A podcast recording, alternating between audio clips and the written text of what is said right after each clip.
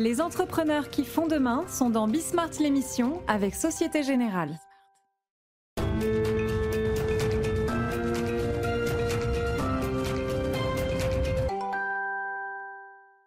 Salut à tous, euh, Bismarck, Bismarck l'émission. Euh, on est donc de, retour pour euh, une heure autour de, encore une fois, ce qui nous arrive, le choc, l'économie de confinement, vous appelez ça comme vous voudrez.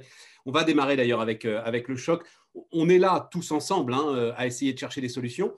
Euh, notamment, on a beaucoup parlé euh, du commerce. Et puis, de temps en temps, il faut quand même prendre la mesure de ce qui se passe. Et c'est pour ça que Dimitri, que vous voyez là, Dimitri Pivot, fondateur, alors pour le coup, d'une d'une association au titre très intéressant qui s'appelle Second Souffle. C'est pour ça qu'il est là et, et on va démarrer avec lui.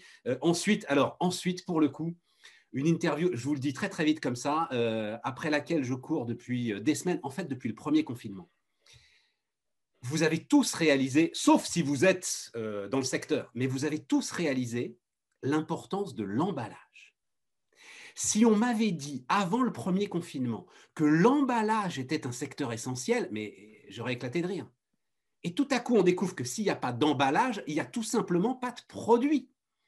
C'est absolument passionnant. Et il se trouve qu'on a, nous, ici en France, le leader européen de l'emballage. Il s'appelle Raja. C'est en plus une histoire de femme, dirigée par une femme. Donc on verra ça après, euh, notre entretien avec euh, Dimitri. Je vous vois euh, approuver, Dimitri, mon propos autour de l'emballage. Non, franchement, alors je ne sais pas si vous êtes peut-être un professionnel dans la distribution, mais si on n'est pas dans la distribution, dans la logistique ou dans l'emballage, on n'avait pas pris la mesure de ce que ça représente. On est d'accord, Dimitri? On est, on est complètement d'accord et je pensais à, à Raja qui est une très très très belle entreprise qui s'est très bien développée et qui est un, un secteur aujourd'hui en effet essentiel.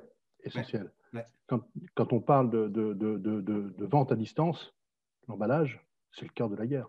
Oui, mais, mais, mais, même, même pas de la vente à distance d'ailleurs. Et pour qu'il y ait des œufs dans, dans, les supermarchés, il fallait qu'il y ait des emballages. Mais Raja, ils seront avec nous pendant, euh, pendant un bon quart d'heure dans un instant. Euh, restons autour de Second Souffle. Donc, Second Souffle, comme son nom l'indique. C'est-à-dire que, euh, mais je vais vous laisser euh, discuter, on, va discuter ensemble, Dimitri.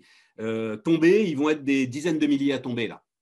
L'important, c'est de se relever, on est d'accord? Et c'est ça que veut faire Second Souffle finalement. Exact. Second Souffle, depuis 2010, a accompagné plus de 1000 entrepreneurs. Et, et l'objet de Second Souffle, c'est exactement d'aider les entrepreneurs qui, malheureusement, ont failli.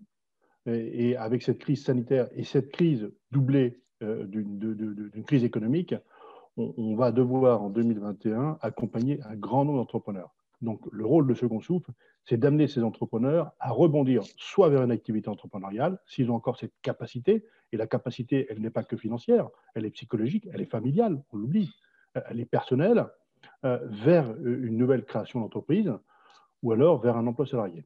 C'est tout l'objet de Second Souffle depuis 2010. Dimitri, euh, juste, il faut et, et, vraiment, et je pense que c'est la, je pense que c'est la première parole que vous prononcez d'ailleurs quand ils arrivent devant vous. En l'occurrence, ils n'ont pas failli oui, ils sont tombés en faillite, mais ils n'ont pas failli. Le...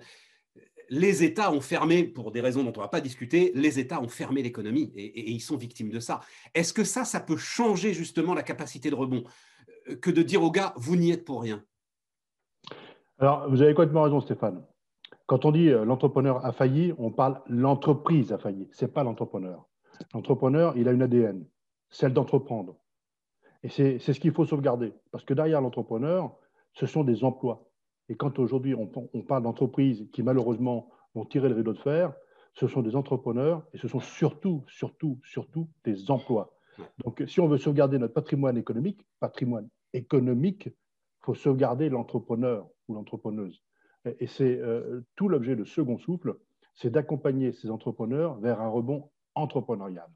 Et avec oui. bienveillance, parce qu'ils vont subir la crise et en aucun cas et vous avez raison de le souligner, euh, Stéphane, c'est en aucun cas leur compétence d'entrepreneur qui est en jeu. C'est la crise sanitaire et économique qui aura amené ces entreprises à tirer le rideau de fer. Mais est-ce que ça marque une différence justement sur la capacité de rebond d'un entrepreneur entre cette situation-là que vous venez de décrire et puis une situation classique, parce qu'il y en a effectivement, euh, d'un gars qui euh, a fait des erreurs et qui se retrouve pour le coup en faillite? Alors je crois qu'il d'abord il y a une vraie différence. C'est qu'aujourd'hui, on va avoir de superbes entreprises, je parle dans l'économie du tourisme, dans, dans, la restauration, qui vont malheureusement tirer le rideau de fer, et en aucun cas, en aucun cas, en aucun cas, ce sera la responsabilité de l'entrepreneur. C'est encore une fois, rappelons-le, la crise sanitaire et économique qui aura amené ces entreprises à fermer. Donc, ce n'est pas la compétence de l'entrepreneur qui sera en cause. Euh, donc, ça veut dire que derrière, il faudra qu'on mette tout en œuvre, tout en œuvre, les associations, euh, le politique, les, organisations bancaires, les, banques, pour remettre le pied à l'étrier de ces entrepreneurs. Parce que la compétence, elle est là, leur ADN, elle est là, euh, la configuration, euh, je l'espère, euh, fin 2021-2022 sera totalement différente et pourra permettre à ces entrepreneurs de rebondir vers une activité entrepreneuriale. Donc, en gros, vous, comment ça Donc, il y a dans votre association, hein, et il y en a pas mal, hein, je tiens à le dire d'ailleurs, hein, si ça vous concerne. là, on prend second souffle, mais il y en a d'autres. Vous avez 320, alors que vous appelez accompagnants. C'est quoi? C'est d'anciens chefs d'entreprise euh, aujourd'hui à la retraite qui donnent de leur temps. C'est quoi le profil de ces accompagnants qui vont aider justement au rebond et au second souffle? Alors, sur les, plus de 300 entrepreneurs, euh, les, plus de 300 bénévoles qui accompagnent des entrepreneurs, on a un gros 80% euh, qui sont d'anciens entrepreneurs. Et quand on dit d'anciens entrepreneurs, ça peut être des entrepreneurs retraités, comme des entrepreneurs en activité, comme des entrepreneurs qui ont pu avoir leur entreprise et malheureusement ont soit cessé, soit liquidé l'entreprise. Il faut souligner que quand on parle d'entrepreneurs de, de, qui, a qui, a arrêté son activité, il faut, faut, bien, faut bien comptabiliser ceux qui ont liquidé et ceux qui ont cessé leur activité parce qu'ils ne pouvaient plus en vivre. Voilà. Donc nous, dans ces 300, euh, plus de 300, on est à 340 maintenant, euh, entrepreneurs euh, bénévoles, enfin ces bénévoles qui accompagnent ces entrepreneurs, on a 80% ce sont des entrepreneurs. Les autres 20%, ce sont des experts métiers. dans les experts métiers, on va retrouver des avocats, on va retrouver des experts comptables, on va retrouver euh, des, cadres euh, en retraite, très souvent, euh, mais à très fort niveau de compétence. Vous voyez, par exemple, je, pense à notre responsable de relais qui est à Clermont, qui est un ancien de chez Michelin, qui a monté des usines partout dans le monde, qui a un très très fort niveau d'expertise. Voilà. et ça, aujourd'hui, c'est une mine d'or. Ces gens sont disponibles ces, cadres sont disponibles, ces experts sont disponibles au profit des entrepreneurs pour rebondir. Euh, euh, ce qui d'ailleurs me, permet de juste faire un toute petite pub à une, autre, alors ce n'est pas une association pour le coup, c'est une vraie boîte, mais qui s'appelle Cockpit, euh, avec, avec un K, et, et qui, alors c'est juste le mot réel mine l'expérience, et qui justement s'appuie et veut s'appuyer et vous conseille d'aller vous appuyer sur les mines d'expérience que représentent aujourd'hui effectivement euh, les cadres dirigeants qui, euh, pour certains, euh, alors parfois une bonne nouvelle d'ailleurs, ont du temps et, peuvent, et peuvent vous en donner énormément moyenne d'âge, parce que alors je regardais sur ce que nous dit Altares, hein, qui est le cabinet qui s'occupe de, de regarder un peu les défaillances d'entreprise. pour l'instant, la vague n'est pas encore devant nous. Enfin, la vague n'est pas encore passée. Voilà, on, l'attend encore, mais moyenne d'âge de 47 ans. Est-ce qu'il euh, y a un âge Moi, j'ai dit beaucoup ici hein, qu'on avait monté, nous, euh, Bismarck, une start-up de vieux. Je suis, euh, et, je vois qu'il n'y a pas d'âge pour rebondir. Est-ce qu'il y a un âge pour rebondir, Dimitri? Alors, c'est amusant que vous disiez ça, Stéphane, parce que nous, c'est pareil. On dit qu'on on, est une association de vieux. Vieux, et quand, de vieux entrepreneurs. Pourquoi? Parce qu'on accompagne essentiellement des entrepreneurs de l'économie traditionnelle traditionnels, c'est des entrepreneurs qui ont plus de 40 ans, qui viennent des secteurs du, service, de la communication, etc., assez peu du digital. Donc, euh, donc aujourd'hui, est-ce qu'il y a un âge pour rebondir? Il n'y a pas d'âge pour rebondir. Par contre, il y a déjà des, des, des, des périodes de vie plus faciles pour rebondir que d'autres. C'est-à-dire entre 20 et 35 ans, c'est assez facile de rebondir si on, si on est sur un secteur d'activité qui recrute. Donc on a monté sa boîte, on s'est planté pour X raisons. Euh, mais derrière, on peut assez facilement rebondir parce que ce sont des marchés pénuriques en termes de, recherche de profil. Sur les plus de 40, plus de 45, voire plus de 50 ans, sur des marchés de l'économie traditionnelle, la communication, le, tourisme, des choses comme ça, c'est beaucoup plus compliqué. Et, et c'est en cela où Second Souffle les accompagne sans limite de temps. Il est important de le souligner parce qu'à 50 ans, 52 ans, 55 ans, on ne peut pas placer des curseurs sur six mois, un an d'accompagnement. Il faut vraiment les accompagner jusqu'au terme du rebond. Et le terme du rebond, si ça doit prendre trois ans, eh bien, ça prendra trois ans. Mais on ne doit pas laisser un entrepreneur sur le bord de la route. Oui, tout à fait. Euh, tout à fait. Euh, euh, juste, je, voulais insister aussi quand même sur ce point, et peut-être c'est un message aussi que vous pouvez envoyer à ceux qui se lancent aujourd'hui. L'entrepreneur, contrairement au salarié, il n'a pas le droit au chômage. Le salarié, il a le chômage pour, pour se retourner finalement et pour réfléchir à son, à son projet. L'entrepreneur, non. Il y a des systèmes d'assurance qui existent, hein, les amis. alors oui, c'est quelques pourcents de votre chiffre d'affaires en moins, mais je pense que ce qu'on est en train de traverser permet de réfléchir à ça. Vous n'êtes pas d'accord, Dimitri? Je suis complètement d'accord. D'ailleurs, on a signé une tribune ce mois-ci avec l'association GSC qui euh, est un système assurantiel de perte d'activité pour les chefs d'entreprise. Alors en effet, ça coûte quelques points, euh, mais ces quelques points, lorsqu'on est en difficulté, on les retrouve très largement et ça permet d'avoir pendant quelques mois euh, ce coussin de sécurité pour se retourner. Et c'est essentiel. Et, c'est la grande différence. Et beaucoup de, de, personnes ne, le savent pas, hein, et notamment les salariés. Un entrepreneur, s'il ne prend pas d'assurance perte d'activité, n'a pas droit au chômage. Mais oui. Voilà. Donc ça veut dire qu'il a créé de l'activité, il a créé des emplois, il a payé des impôts, et si pour une raison X ou Y, il vient à tirer le rideau de fer, il n'a pas droit euh, au, chômage. Et, ça, c'est dramatique pour rebondir. Encore une fois, rappelons que les emplois sont faits, sont réalisés, sont créés par les entrepreneurs. Tout à fait, Dimitri. Euh, donc, second souffle, voilà. Merci pour, euh, pour tout ça. Et effectivement, maintenant, on va, on va se tourner vers une histoire de croissance, une histoire emballante à tous les sens du terme avec, euh, avec Raja. Euh, merci beaucoup Dimitri, bonne journée. Merci, au revoir. Et donc euh, voilà, nous, voilà donc maintenant avec alors cette entreprise que Dimitri Pivot connaissait visiblement très bien, ce, ce, ce, leader européen d'un secteur dont on a découvert il y a six mois en ce qui me concerne à quel point il était essentiel je veux parler de, l'emballage. Et donc, euh, Daniel Capel-Marcovici, euh, la présidente de Raja, euh, est avec nous. Daniel, on m'aurait dit il y a six mois, l'emballage est un service essentiel. J'aurais dit, mais jamais de la vie, les amis. Enfin, vous rêvez. En fait, vous, vous le savez très bien, c'est un service essentiel. Bien sûr, c'est même indispensable pour protéger les produits, pour les stocker, et surtout pour euh, les expédier, parce que euh, si vous recevez euh, des produits chez vous, ou même si vous les achetez dans un magasin, eh bien pour, pour voyager, eh bien, il, a fallu, il a fallu un emballage pour qu'ils arrivent en bon état jusqu'à chez vous, tout simplement. Quand, il y a eu le, donc, le, premier confinement, on s'en souvient, et notamment l'industrie agroalimentaire qui doit totalement modifier ses chaînes de production parce qu'il y a eu une très forte demande sur certains produits qu'ils n'avaient pas l'habitude d'avoir. OK, on a tous suivi ça. Et l'un de ces professionnels me disait, mais vous savez, le sujet pour nous, ça a été tout autant que euh, nos propres opérations, ça a été l'emballage. Est-ce que vous aussi, il a fallu complètement euh, modifier euh, l'ensemble de alors, vos approvisionnements, hein, puisque vous êtes un distributeur, pour faire face à cette demande incroyable?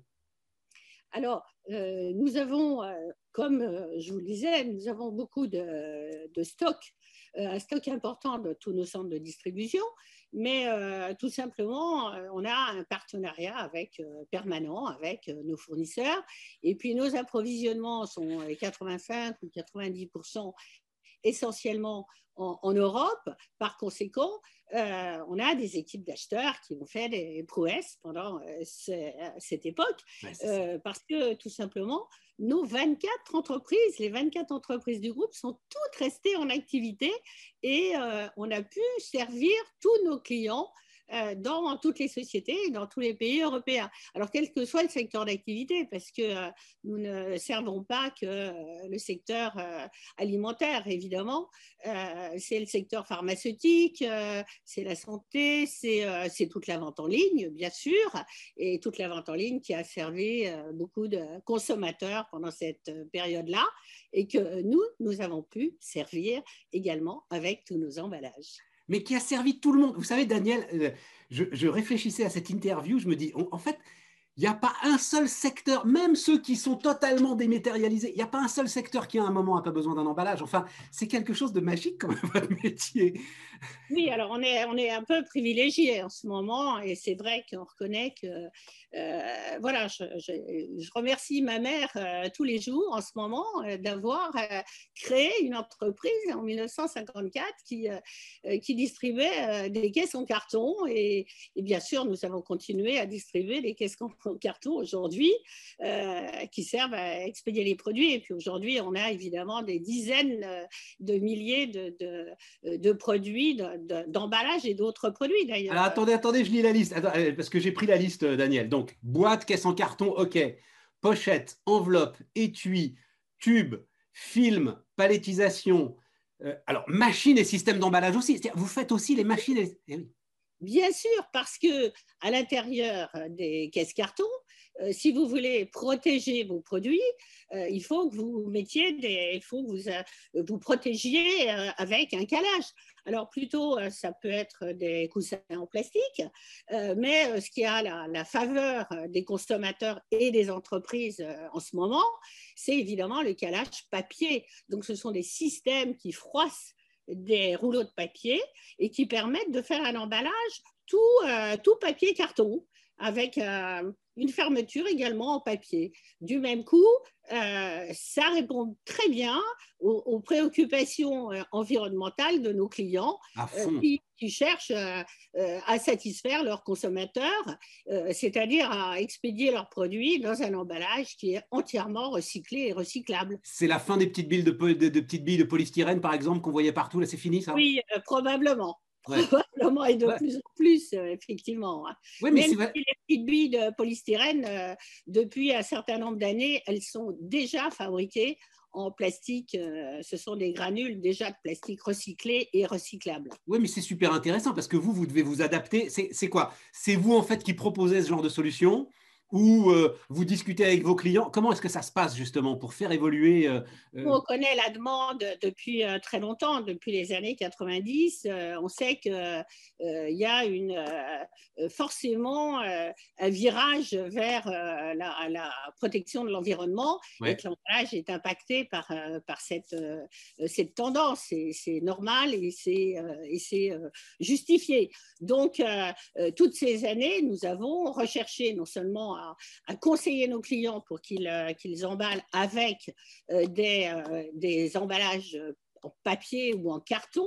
Donc, nous les conseillons dans ce sens, mais aussi nous demandons, nous travaillons avec nos fabricants, avec nos fournisseurs pour basculer tout, tout l'emballage plastique vers des emballages plastiques recyclés et recyclables. C'est ça. Mais dans l'ensemble, Daniel, la demande, c'est quand même moins d'emballage. Absolument, c'est vrai, c'est moins d'emballage. Mais euh, Donc ça veut dire quand même. Donc, euh, moins d'emballage, ça veut dire euh, euh, moins surtout d'emballage intermédiaire. Je pense que ce n'est pas l'emballage d'expédition parce que nos clients, ils ont un emballage, ils choisissent un emballage minimum. nous, on, on, leur offre des boîtes qui sont par exemple à hauteur réglable, qui s'adaptent à la hauteur de leurs produits, ce qui fait qu'on diminue le vide. Et du même coup, c'est moins de coûts de transport et c'est moins moins, d'emballage et c'est moins de calage à l'intérieur des colis. Donc, euh, il y a beaucoup de possibilités et ça, c'est des solutions alternatives qu'on offre à nos clients pour la réduction aussi de l'emballage. C'est génial parce qu'en même temps, mais c'est absolument génial ce sujet parce que c'est notre vie. quoi. Parce que oui, moins d'emballage. En revanche, je réfléchissais à un truc, c'est tout ce qui est en train de se passer sur la livraison de repas. Et alors là, pour le coup, c'est peut-être dix fois plus d'emballage. Comment est-ce que. Alors d'abord, est-ce que vous travaillez là-dessus et, oui, que... Bien sûr, nous avons des emballages qui servent, euh, qui servent à la livraison de, à livraison de produits alimentaires. Mais là, on, s'organise euh, et il y a une réglementation qui est, qui est très forte, euh, qui avance et qui progresse énormément en ce moment. Donc, ce sont des emballages tous recyclés, recyclables, ça peut être des compostables également. Il y a beaucoup de recherches euh, et de développement sur, euh, sur le sujet des emballages alimentaires. Je pense qu'on va être de plus en plus vertueux et peut-être dans l'avenir, on va même aller vers de, plutôt que de l'emballage même compostable ou recyclable, de l'emballage durable. Euh, je pense que ça va être une, une, forte tendance dans les années qui viennent. Vous voulez dire réutilisable? Réutilisable. Réutilisable. Ah oui, c'est ça. On réinventera la gamelle, quoi, finalement. Voilà. Euh, je pense que ça peut être ça. Donc, nous allons nous adapter et proposer une. Et, comment ça se passe? Parce que vous, comme vous l'avez dit, vous êtes distributeur. Donc, c'est quoi? Vous, vous, vous, participez à la recherche des fabricants chez qui vous achetez Comment est-ce que c'est quoi votre position là-dessus? Alors, notre position, c'est que nous sommes en proximité avec le marché, avec nos clients, davantage que des fabricants. Donc, euh, non seulement on répond euh, aux besoins de, nos clients et à leurs demandes, mais aussi euh, nous nous sentons, nous sentons aussi le, sens, le sens de l'histoire, et nous travaillons même en amont de la demande. Nous travaillons avec nos fournisseurs pour, accompagner nos fournisseurs, euh, pour qu'ils euh, produisent des emballages plus vertueux, c'est-à-dire euh, plus, plus recyclables, plus recyclés, etc. Donc, on, travaille, on a un partenariat en fait avec les fabricants, avec nos fabricants pour, pour travailler pour l'avenir en fait et, que nous puissions vendre et, utiliser tous des emballages qui soient qui aient un euh, moindre impact euh, sur, euh, sur l'environnement, puisque c'est ça le sujet. Donc, vous êtes le leader européen. Je n'ai pas encore dit un petit peu ce que vous représentiez. C'est vous allez chercher le milliard d'euros. Hein, c'est ça l'idée. Vous êtes autour de 750 aujourd'hui, c'est ça? Et oh, là, vous faites une. L'année dernière. L'année dernière. L'année dernière, voilà, c'est ça. Et donc là, vous allez chercher le milliard d'euros? Oui, on a, on a fait quatre grosses acquisitions une opportunité stratégique qui s'est euh, offerte à nous. On va en parler, on va en euh, parler, Daniel. Mais d'abord, vous l'avez dit, c'est votre mère qui a créé la boîte. C'est une histoire de femme, cette histoire. Est-ce que, pardon pour cette question, parfois elle exaspère euh, les femmes quand je la pose, mais je la pose. Est-ce que ça change quelque chose? Je pense que pour moi, ça a certainement changé quelque chose parce que euh, ma mère était une euh, entrepreneuse, une femme euh, curieuse, volontaire, très ouverte et, très, et qui, a, qui a posé en fait les, bases de, des, valeurs, des valeurs de Raja, tenir ses engagements vis-à-vis de ses clients, vis-à-vis de ses fournisseurs, vis-à-vis de ses collaboratrices et collaborateurs, etc. Et, et, en fait, ça, ce sont des bases, la qualité de service, la qualité du produit, euh, ce sont des bases que j'ai conservées. Donc, euh, en fait, et, en tant que femme, euh, et bien sûr, j'ai eu à me battre dans l'univers masculin qui est le nôtre, mais néanmoins, euh, elle m'a certainement donné euh, euh, la, force de, réussir et de développer parce que c'est un exemple formidable d'avoir une mère qui est qui est qui était une entrepreneuse et qui, a réussi. Mais je pense à un truc, Daniel, c'est que donc alors, combien 24 ou 25 sociétés filiales? Moi, j'avais le chiffre de 25. C'est 24 sociétés, c'est ça, Daniel, à peu près Je crois que c'est 24. 24. c'est ça. Énormément d'acquisitions. Euh, euh, je vais vous le dire, hein, j'ai réfléchi un peu. J'ai réfléchi un peu. Le seul exemple comparable que je trouve en termes d'acquisition comme ça, euh, j'imagine tout amical, c'est L'Oréal. Et, mais oui, mais ça veut dire qu'il faut un savoir-faire pour intégrer les boîtes à ce niveau-là. Et, je me demande si ça, c'est pas un atout féminin dans le management, que de savoir justement accueillir des boîtes dans un ensemble qui est déjà important. Alors, bon, d'abord, nous, on, ne sommes pas euh, dans le CAC 40, euh, une entreprise euh, mondiale. c'est bah, numéro un en Europe, Daniel. Allez, c'est une qualité féminine d'être peut-être plus humble dans, la, dans, la réussite, mais malgré tout, le groupe Raja, c'est un groupe européen. Et nous avons grandi d'abord en, développant, en croissance organique et en développant Raja France dans tous les pays européens. C'est d'abord une grande aventure humaine, évidemment, euh, le groupe Raja, mais c'est aussi une aventure internationale et qui euh, ne s'est pas faite euh, entièrement par acquisition, pas du tout. Nous, c'est un savant, un savant mélange de, de volonté d'installer notre, notre entreprise dans tous les pays européens pour servir les clients dans, chaque pays Europe, parce que je suis très européenne, vous en, voilà, vous pouvez euh, le sentir, mais euh, aussi. On le voit derrière vous, il y a les drapeaux derrière vous en plus, Daniel. Tournez un peu votre fauteuil, là, on va voir, voilà, on va voir les drapeaux qui sont derrière vous. Je préfère, attendez, je me pousse un peu. voilà, ils sont tous là, on les voit. Voilà. Euh, donc, dans tous les pays européens, mais aussi des acquisitions, mais des acquisitions qui ont été des opportunités stratégiques. En fait, des, risques, des risques calculés, des, des, entreprises qui ont le même business model que nous, qui sont les entreprises multicanales, toutes de distribution de, de B2B en direction des entreprises.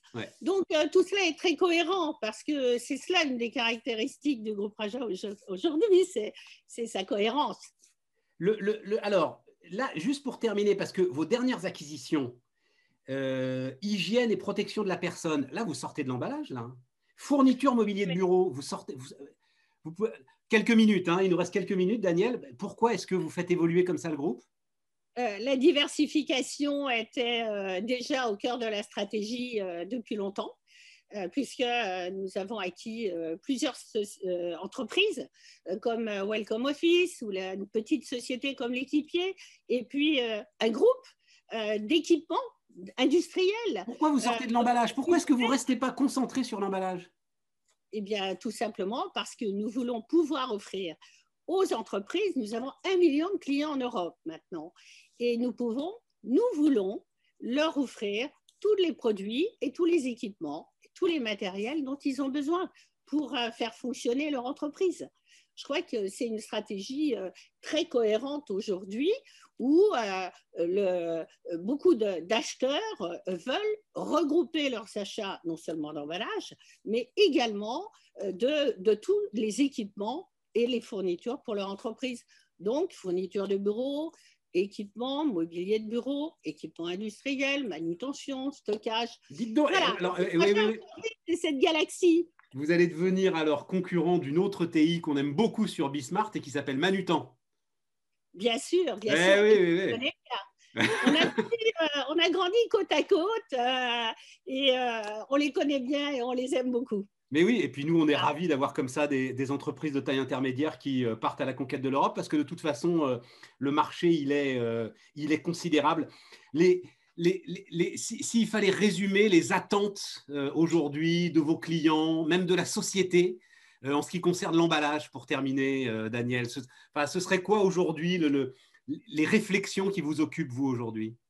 Alors, bien sûr, des réflexions sur l'environnement sur euh, la, composition des emballages, l'utilisation, le coût des emballages, etc. Euh, il y a des préoccupations sur le coût des transports, etc.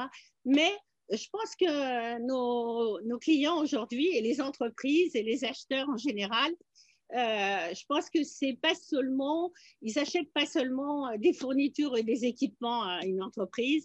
je pense qu'ils ils sont très attentifs aux valeurs de, des entreprises, avec lesquels ils travaillent. Donc, euh, il y a un partenariat qui, euh, euh, qui, est au, cœur de la relation, de la proximité avec nos acheteurs et nos clients. Et les valeurs aujourd'hui sont, sont, très, sont fondamentales dans cette relation. Merci Daniel. Daniel Capel Marcovici, donc la patronne de Raja, était notre invitée sur Bismart. On repart, les amis. Alors, on repart avec euh, bah, l'innovation euh, type du confinement. Fallait bien que je le fasse moi aussi. Euh, autour du sport en chambre, on va appeler ça comme ça. Bonjour Arthur Benamou. Bonjour Stéphane. Mais alors, pour le coup, et, Arthur, si vous êtes là, c'est parce que vous avez enfin, le, nom de votre. C'est une application hein, dont on va parler. Tout à fait, c'est une web application, tout à fait. Vous pouvez utilisé sur PC, mobile et tablette. Et alors le nom, ceux qui euh, ont dû souffrir un peu, aiment le sport, etc., savent euh, ce que c'est. Les autres non. La sèche. Qu'est-ce que c'est que ce nom? Expliquez-moi ce que c'est que la sèche. C'est pas un terme euh, très compliqué. Il s'agit juste de perdre du gras tout en limitant la perte de masse musculaire. Et c'est exactement ce qu'on propose à la sèche. C'est des programmes minceurs. Mais on fait attention de vous fournir un programme sportif pour conserver votre masse musculaire qui est très importante. Mais Enfin, euh, dans le choix du nom, juste ça d'abord qui m'intéresse, euh, Arthur, parce que, enfin, je veux dire, on va taper, euh, je, voilà, je suis confiné, il faut que je fasse du sport, je vais taper faire du sport.com chez moi, ou je sais pas, jamais je vais tomber sur la sèche. C'est quoi ce choix que vous avez fait? Bah en fait, c'est un choix parce que déjà, c'est un mot français. C'était important pour nous qu'on puisse utiliser un mot français. Et c'est vraiment un terme, comment dire, qui, qui, est intriguant, qui peut interpeller. Et on, on l'a bien aimé. Et aujourd'hui, on essaye justement avec d'autres moyens d'attirer des gens vers notre programme et notamment de, de l'organique, du inbound, du outbound et ça marche plutôt bien. Qu'est-ce que c'est ça, organique euh, bah, en, fait, en fait, que ce soit via les réseaux sociaux, que ce soit via des newsletters, que ce soit via des partenariats, on va essayer de faire parler de notre marque pour justement euh, attirer le plus de participants possible. Organique, c'est euh, ce que vous appelez organique, c'est le bouche à oreille, fondamentalement, c'est vos membres qui, euh, ça, alors l'organique, c'est quand vous allez publier en fait simplement euh, des choses gratuites sur les réseaux sociaux, donc la portée est moins importante et vous pouvez aussi également sponsoriser vos, vidéos ou vos publicités pour avoir une portée plus importante. Et nous, on va faire un mix des deux avec d'autres canaux d'acquisition pour justement euh, bah, attirer le plus de personnes possible et leur fournir le, meilleur service. Bon, on, le dit d'un mot, la sèche, c'est quand même parce que c'est quand même réservé à ceux qui, pour le coup, vraiment ils vont à fond, euh, soulèvent de la fonte, et donc euh,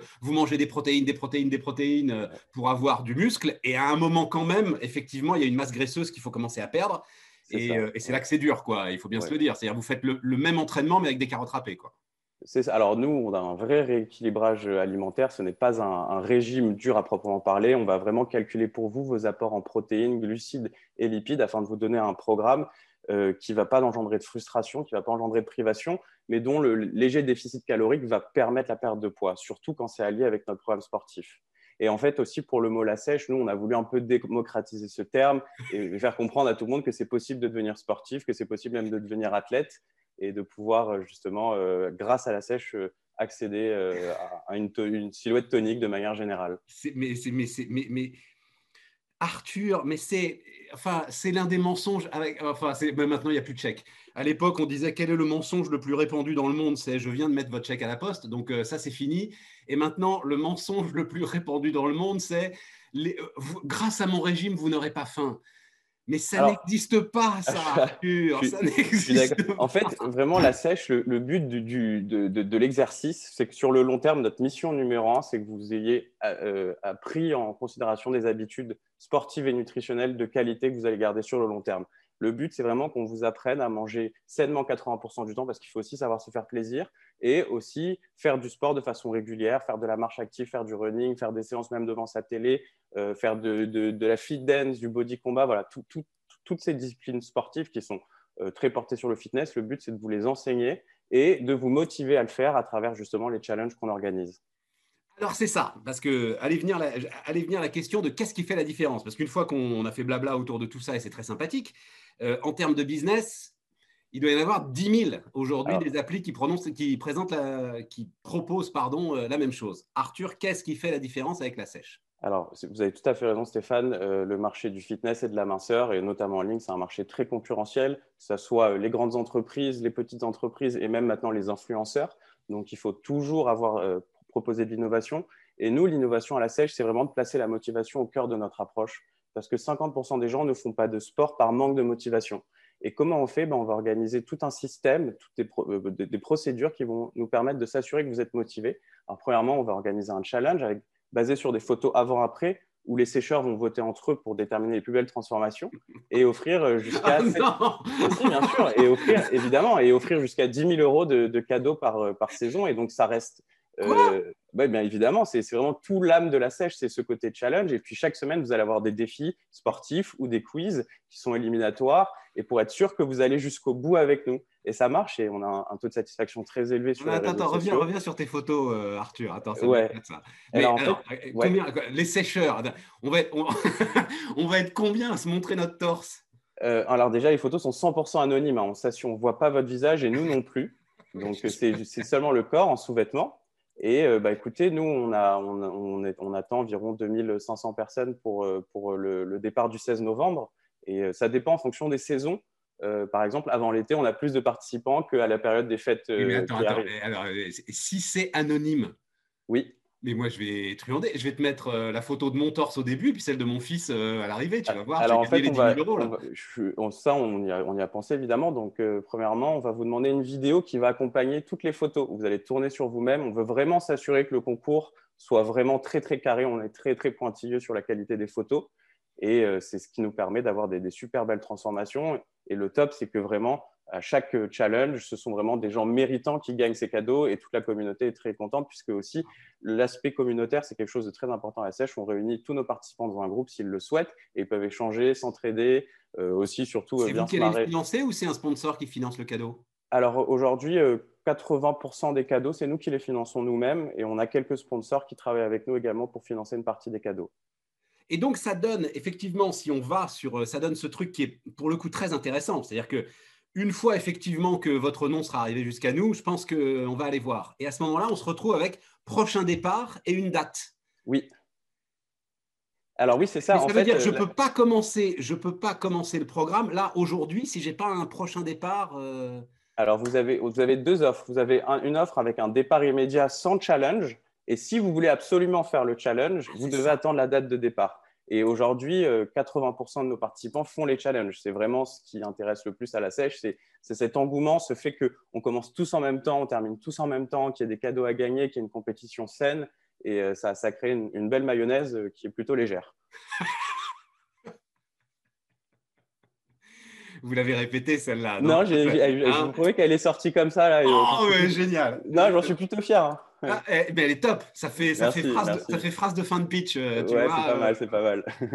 bon, bah, écoute, euh, Arthur, on, vous souhaite plein de bonheur. Tu dis combien de membres là tu, les appelles comment d'ailleurs des, alors, les, sécheurs. Les, sécheurs ou les participants. Et aujourd'hui, depuis notre création, on a 25 000 personnes différentes qui ont, qui ont fait la sèche.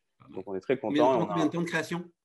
On, a, on, a, commencé en 2018, euh, début, février 2018, euh, notre premier, notre premier challenge. Et, dernier mot, total, mais vraiment une seconde, totalement gratuit, payant, c'est quoi le système? C'est payant, hein alors, exactement, c'est payant. C'est à partir de, de, 49 euros par mois pour un, un, accompagnement sportif et nutritionnel personnalisé en vidéo.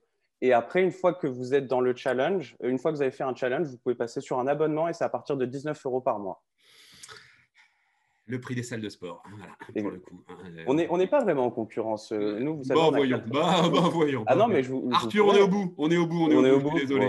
On parlera de ça Arthur Benamou, la sèche. De toute façon, on se reparle. J'adore les, les sécheurs. les amis, Bismarck continue.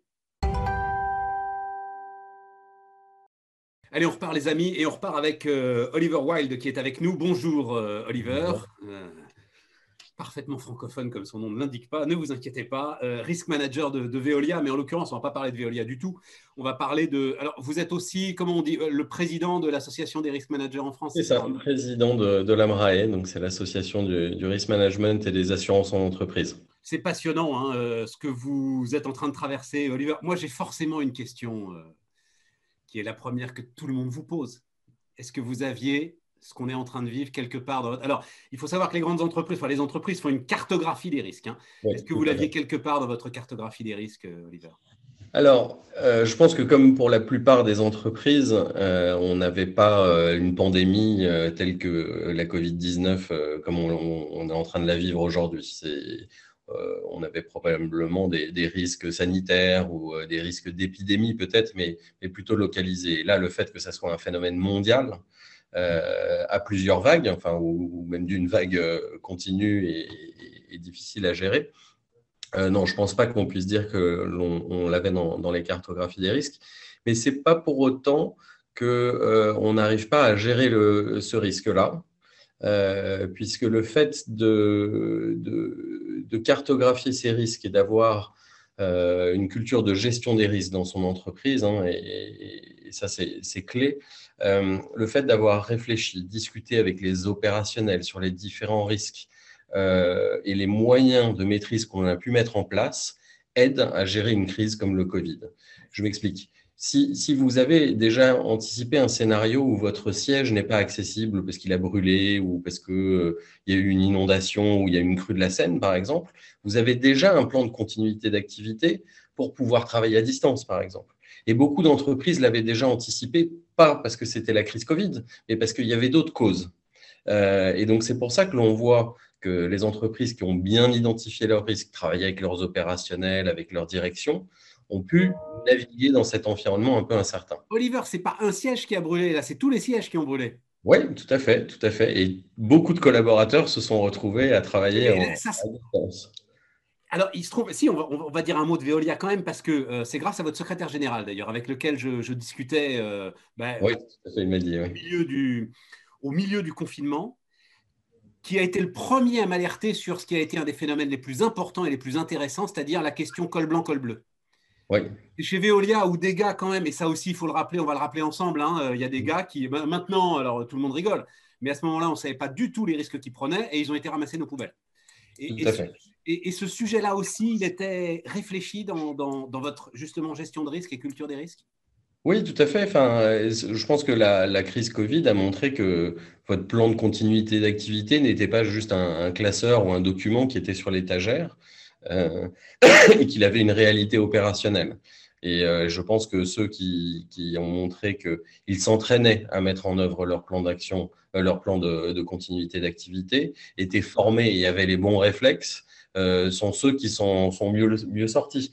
Euh, si vous avez bien analysé votre chaîne d'approvisionnement euh, et, identifié les risques, par exemple, de dépendance par rapport à un fournisseur, ce qui était clé hein, pendant, pendant la crise Covid. Tout le monde cherchait des masques, ils provenaient de Chine.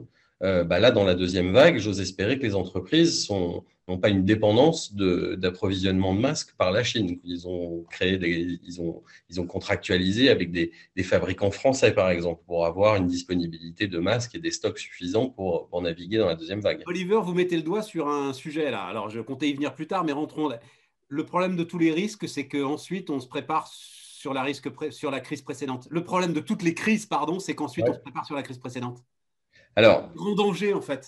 C'est, avec les masques, c'est oui, alors parce que en fait, quand vous voyez la, ce qu'on appelle la première vague hein, quelque part, euh, il faudrait, euh, il faut que les, les, entreprises aient tiré les enseignements de cette première vague, parce que beaucoup d'entre nous avaient anticipé le fait qu'il y allait avoir des répliques euh, de, de, de, cette crise Covid, euh, peut-être plus régionalisées. Là, on se rend compte que bah, toute l'Europe est touchée. Mais donc, il fallait apprendre de cette expérience-là et mettre, faire en sorte que si quelque chose de similaire devait arriver, mais que ce soit une crise sanitaire ou une autre crise, que l'on apprenne de cette situation-là pour se préparer à la prochaine crise. La prochaine crise, ça pourrait être une, attaque cyber de grande ampleur, par exemple. Et là, c'est tout autre. Le, le, alors, l'AMRAE fait un baromètre tous les deux ans et euh, moi, je regarde tous les ans en début d'année le baromètre que fait l'assureur Allianz. Oui. Qui, euh, interroge hein, les, les, directeurs des risques il y, a un truc, alors c'est un chapitre, je pense qu'on peut ouvrir ensemble très intéressant, c'est que euh, donc la pandémie, enfin en fait d'ailleurs c'est moins la pandémie que la fermeture administrative de l'économie, ça a été ça en fait, hein, l'impensable. Donc ça n'était nulle part. En revanche, effectivement, le cyber-risque était partout et j'ai l'impression qu'aujourd'hui les directeurs des risques sont plus sensibles aux risques qui sont hors marché, extérieurs en fait à votre activité. Est-ce que est-ce que c'est vrai ça?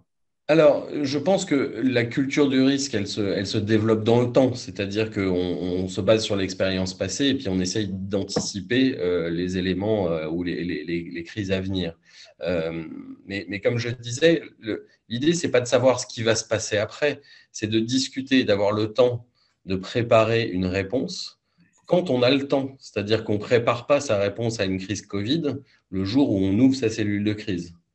Euh, on ne va pas préparer une, attaque, euh, une réponse à une attaque cyber le jour où on a l'attaque cyber. Donc, il faut de toute façon travailler avec l'ensemble des directions fonctionnelles, et c'est un peu le rôle du risk manager, c'est un, expert de rien et un expert de tout quelque part. Il est, coordinateur, il anime des discussions euh, avec le terrain, avec le, top management, pour justement mettre sur la table les risques identifiés qui ont pu arriver chez quelqu'un d'autre, mais qui pourraient nous tomber sur le coin de la tête, euh, et de s'assurer qu'on a des plans d'action et des investissements nécessaires, tant en termes de ressources que financiers, pour se protéger et naviguer au mieux dans, cette crise où, le, risque pourrait être euh, avéré.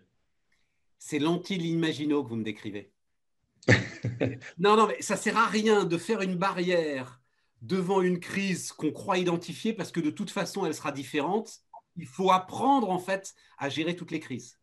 Il faut apprendre à gérer les crises, mais on, est mieux euh, aguerri à gérer une crise, je dirais, d'une part en s'entraînant, euh, mais d'autre part en comprenant ces risques, les risques de l'entreprise.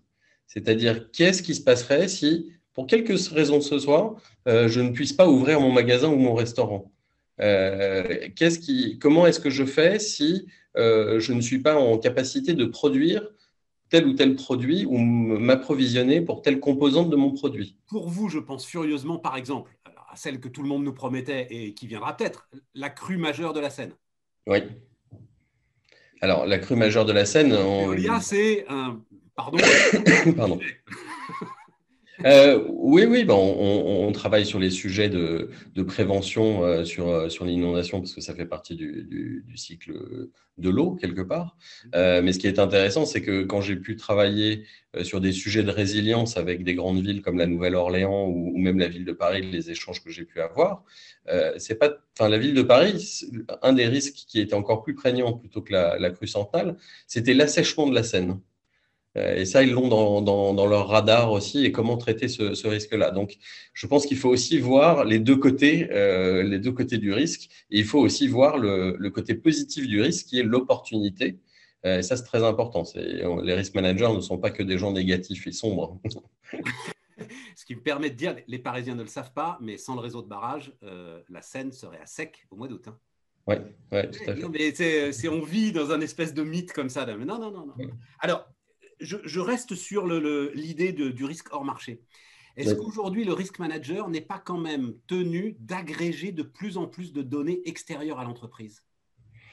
Alors, l'utilisation de la donnée pour modéliser est, importante, hein, et, ça, on voit le, recours à, l'analyse de données pour mieux quantifier, mieux déterminer euh, le risque quand, on veut en évaluer euh, je veux dire, l'impact ou la potentielle occurrence. Euh, mais la donnée aussi est utile pour essayer de savoir, euh, et là je rentre plus une fois que j'ai compris mes risques, comment est-ce que je, je me prémunis avec mes fonds propres et mes, mes investissements et l'assurance. Et ces données, elles sont utiles pour pouvoir, non seulement j'ai fait mon travail d'analyse de risque et j'ai expliqué mon risque à l'assureur, euh, et comment je le quantifie. Et pour ensuite avoir une stratégie par rapport à la gestion de ce risque. On va y venir sur l'assureur, Oliver, mais avant ça, oui.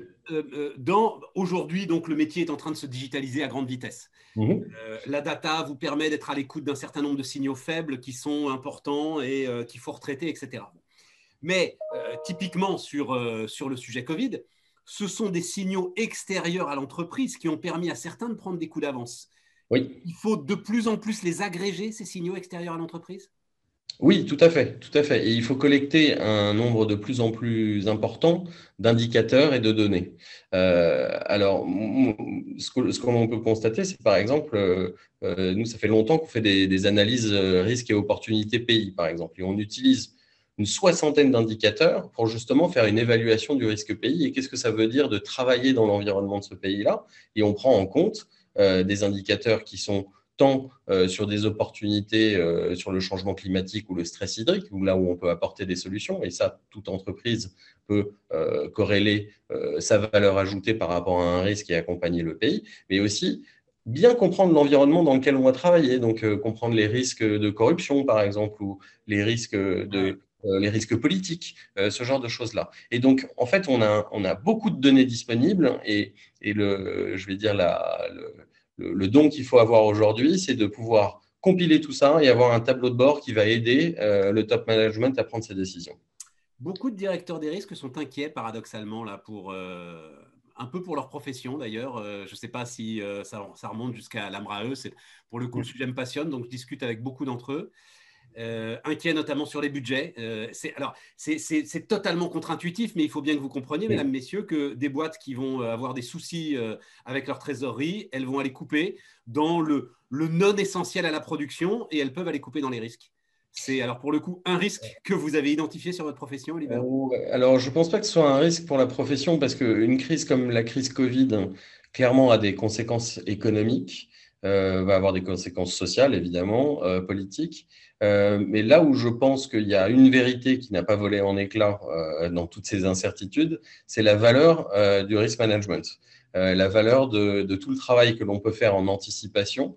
donc, je, je suis, je ne sais pas si vraiment il y a une inquiétude sur le rôle du risk management. par contre, il va y avoir une pression accrue pour mieux déterminer, je pense, avoir une analyse plus fine des risques continuer en fait à faire ce qu'on faisait ou à le développer là où on ne le faisait pas. Euh, c'est-à-dire que euh, nous, on représente toutes les entreprises, hein, que ce soit le CAC 40 ou la petite entreprise ou les, ou les ETI, et, tous ne sont pas euh, en moyen d'avoir une équipe ou un, responsable risk management. Et, et, je pense qu'il va falloir être de plus en plus malin dans son analyse des risques, à savoir qu'est-ce que l'entreprise peut porter, dans quoi elle doit investir, qu'est-ce qu'elle doit provisionner, comment elle va se prémunir elle-même, s'auto-assurer quelque part, et pour avoir un dialogue plus intelligent. Et là où il faut faire des économies, c'est sur, sur les assurances, mais le marché ne, nous y aide pas, c'est sûr. Oui, oui, oui. Alors vous dites, vous dites, enfin, vous êtes visiblement assez ahuri par la façon dont l'assurance se dégage du risque exceptionnel euh, et, en disant ah ben non moi je peux pas assurer ça parce que bah, j'ai pas d'historique, j'ai pas de data, etc. Je peux pas vous donner un prix. Oui, alors en fait il y a, la combinaison de plusieurs facteurs. Il y a,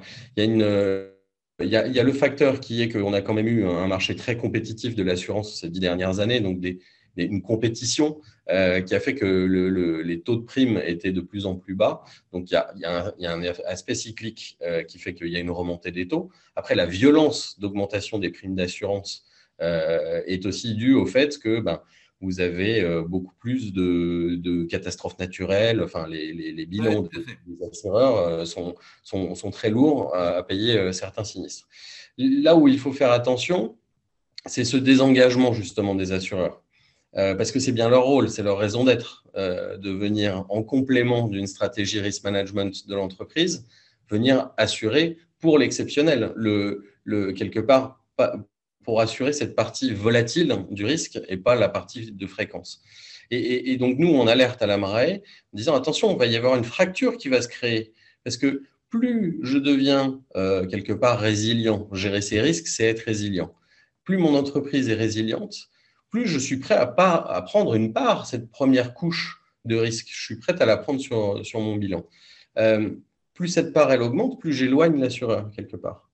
Euh, donc je pense qu'il y a besoin, euh, surtout autour de, risques exceptionnels, d'avoir ce dialogue autour de la table avec l'État qui est en haut de la fusée quelque part. Euh, l'entreprise qui, elle, a une bonne compréhension de son risque et de son exposition, qui peut avoir des moyens financiers pour investir dans la prévention, se protéger et avoir même des mécanismes tels que les captives, mais je ne veux pas rentrer dans, des sujets trop techniques, mais c'est quelque part la part que je vais conserver chez moi. Et, entre les deux, il faut que j'ai un assureur. Ce n'est pas, imaginable euh, de dire euh, bah non, ce n'est pas assurable. Euh, certes, le fait que vous ayez une multitude d'occurrences, c'est-à-dire que sur un territoire national, toutes les entreprises soient confrontées au même risque, ça se gère peut-être différemment. Et donc, mais il nous faut quand même cette fusée, cette tour qui, euh, avec une part de responsabilité au niveau de l'entreprise, qui gère ses risques, ça c'est l'entreprise responsable, avec un partenaire assureur, et l'État qui vient une fois que toutes ces étages sont, sont asséchés quelque part. Euh, je veux vous emmener pour terminer sur euh, bah, la gestion de risque de l'État lui-même, justement, Oliver. Alors, il se trouve que, et je, comprendrais tout à fait que vous ne vouliez pas trop aller sur ce terrain-là, hein, aucun problème, mais j'ai lu un sociologue là, qui s'appelle Olivier Boras, euh, dont les propos m'ont passionné. Alors, il dit, ce qui est paradoxal, c'est la croyance que les problèmes de coordination peuvent être réglés par la création de nouvelles structures. Prenons l'exemple de la cellule de crise interministérielle. Activée tardivement, elle se voit immédiatement dotée d'autres cellules qui ne correspondent pas au protocole auquel les responsables de la gestion de crise dans les ministères ont été formés et habitués, ils éprouvent de pires difficultés pour s'y retrouver. Ils ne comprennent pas comment et où se prennent les décisions. Cette idée que pour régler un problème, il faut créer une structure qui n'existait pas. Et c'est vrai, une idée, euh, alors pour le coup, sur lequel j'aimerais que vous, vous me donniez votre sentiment. Oui, alors ben, je reviendrai à mon, à mon premier propos, qui est que un plan de continuité d'activité et une, une, cellule de crise, euh, ça ne s'invente pas le jour où la crise est arrivée. Euh, il faut, faut, développer les bons réflexes, il faut s'être formé. Enfin, j'avais, discuté avec. Vous ne pouvez, pas, non, mais vous pouvez pas mettre en place le jour du déclenchement de la crise une structure pour gérer la crise. Il faut avoir prévu une structure, il faut avoir prévu au moins cette architecture. Euh, c'est que si je fais le parallèle avec les pompiers, les pompiers, ils sont soit en intervention en train d'éteindre un feu, soit ils sont en train de s'entraîner.